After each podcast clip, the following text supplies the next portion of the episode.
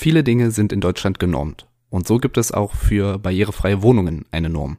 Warum barrierefrei aber nicht frei von Barrieren heißt und warum das auch nicht überall in Deutschland dasselbe bedeutet, das erfährst du nach dem Intro. Barrierefrei Podcast mit Martin Schienbein. Eine Norm wird üblicherweise aufgestellt, um bestimmte Sachverhalte zu vereinheitlichen.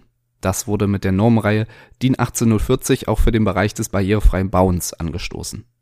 Im zweiten Teil, der DIN 18040-2, wurden die Planungsgrundlagen für Wohnungen und für Gebäude mit Wohnungen zusammengefasst. Doch zwischen Vereinheitlichung und der einheitlichen Anwendung können Welten liegen. Denn eine Norm ist kein Gesetz. Vielleicht ist diese Info neu für dich, denn Normen werden oft als verpflichtend und unumstößlich angesehen. Sie besitzen jedoch eher den Charakter einer Empfehlung. Damit eine Norm verbindlich umgesetzt wird, muss sie entweder gesetzlich eingeführt oder vertraglich vereinbart werden. Die gesetzgeberische Kompetenz fürs Bauen generell liegt in Deutschland bei den Bundesländern. Dementsprechend ist auch die Einführung der DIN 1840-2 Ländersache. Und hier beginnt auch schon das Problem, denn wie so oft kocht jedes Bundesland sein eigenes barrierefreies Süppchen. In den meisten Bundesländern ist die 1840-2 grundsätzlich als sogenannte technische Baubestimmung eingeführt. Das heißt, ihre Einhaltung ist verpflichtend. Einzelne Bestimmungen der Norm sind dabei in einigen Ländern konkretisiert worden oder gar nicht erst eingeführt worden. Eine Ausnahme bildet zum Beispiel das Land Berlin. Hier ist seit dem 1. Januar 2020 die barrierefreies Wohnen Verordnung Berlin in Kraft. Statt der DIN 1840-2 regelt diese Verordnung, wie barrierefreie Wohnungen in Berlin zu bauen sind. Das kann jetzt zu Situationen führen, die mit einer einheitlichen Norm ursprünglich vermieden werden sollten. Eine Wohnung, die in Berlin barrierefrei gebaut wurde, kann zum Beispiel wenige Meter weiter, nach brandenburgischem Baurecht, nicht barrierefrei sein. Im Großen und Ganzen stimmen die Regelungen zwar überein, in Detailfragen kann die Lage der Wohnung aber ausschlaggebend sein. Aber was steht denn jetzt drin in dieser Norm? Da gibt es keinen großen Unterschied zwischen den einzelnen Teilen aus dieser Normenreihe, denn überall werden sogenannte Schutzziele formuliert. Das sind Zustände, die mit Hilfe von barrierefreien Lösungen erreicht werden sollen. Bei Türen ist das Schutzziel zum Beispiel, Türen müssen deutlich wahrnehmbar, leicht zu öffnen und schließen und sicher zu passieren sein. Für nahezu alle Bauteile und Bereiche, die es in einer Wohnung gibt, sind solche Schutzziele in der Norm definiert. Im Anschluss daran werden jeweils mit Hilfe von Tabellen und Zeichnungen genaue Werte und Ausführungsarten vorgegeben.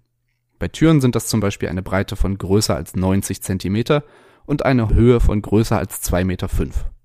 Davon kann abgewichen werden, wenn das Schutzziel auch auf anderem Wege erreicht wird. Maßgeblich sind somit immer die bewusst offen formulierten Schutzziele. Den Punkt, den ich bei der DIN 1840-2 am schwierigsten finde, ist die Unterscheidung in barrierefrei nutzbare sowie barrierefrei und uneingeschränkt mit dem Rollstuhl nutzbare Wohnungen.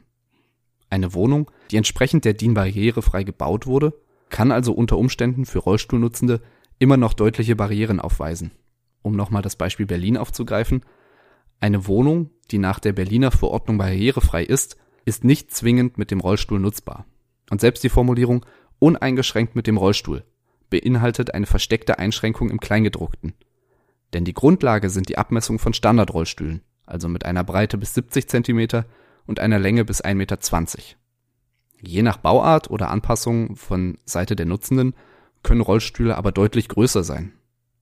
Die eben angesprochenen Türmaße, Breite größer 90 cm und Höhe größer 2,5 Meter, sind für eine uneingeschränkt mit dem Rollstuhl nutzbare Wohnung verpflichtend. Für eine nach DIN 1840-2 barrierefreie Wohnung wäre aber auch schon eine Türbreite von 80 Zentimeter ausreichend. Und sie müsste außerdem keine Bewegungsflächen vor und hinter den Türen aufweisen. Die Navigation durch eine solche Wohnung mit einem Rollstuhl wäre gar nicht oder nur schwer möglich. Barrierefrei sieht meiner Meinung nach anders aus. Es ist dennoch gut, dass es diese Norm gibt. In Deutschland können wir uns glücklich schätzen, ein solches Regelwerk als Grundlage zu haben. Im Vergleich zu anderen Ländern sind deutlich mehr Bereiche abgedeckt. Die Formulierung von Schutzzielen bietet eine gute Möglichkeit, um die unterschiedlichen Bedürfnisse von Nutzenden auf der einen und Planenden auf der anderen Seite zu vereinen. Perfekt ist sie aus meiner Sicht jedoch nicht. Für eine gute, wirklich barrierefreie Planung ist mehr als die Kenntnis der Norm nötig. Viele Dinge, die im alltäglichen Leben relevant sind und dieses komfortabel gestalten, sind in den Regelungen der Norm gar nicht erfasst. Dafür sind Erfahrungen und Gespräche mit den Menschen nötig, die auf Barrierefreiheit angewiesen sind. Und davon profitieren dann schlussendlich alle. Derzeit laufen die Verhandlungen für eine europäische Norm zum barrierefreien Bauen. Verglichen mit der jetzigen DIN stellt der aktuelle und finale Entwurf einen Rückschritt dar. Welche Auswirkungen die Einführung dieser neuen europäischen Norm aber tatsächlich haben wird, wird sich erst in einigen Jahren zeigen. Wenn es soweit ist, erzähle ich dir das natürlich genau hier im Barrierefrei Podcast. Abonniere also am besten jetzt schon, damit du dann auch die Episode nicht verpasst. Es würde mir unglaublich helfen, wenn du mir auch eine positive Bewertung da lässt. Also egal, ob du das auf Spotify, iTunes oder wo auch immer hörst, lass mir gerne eine positive Bewertung da und schick den Podcast am besten auch noch an andere Menschen, die interessiert sein könnten.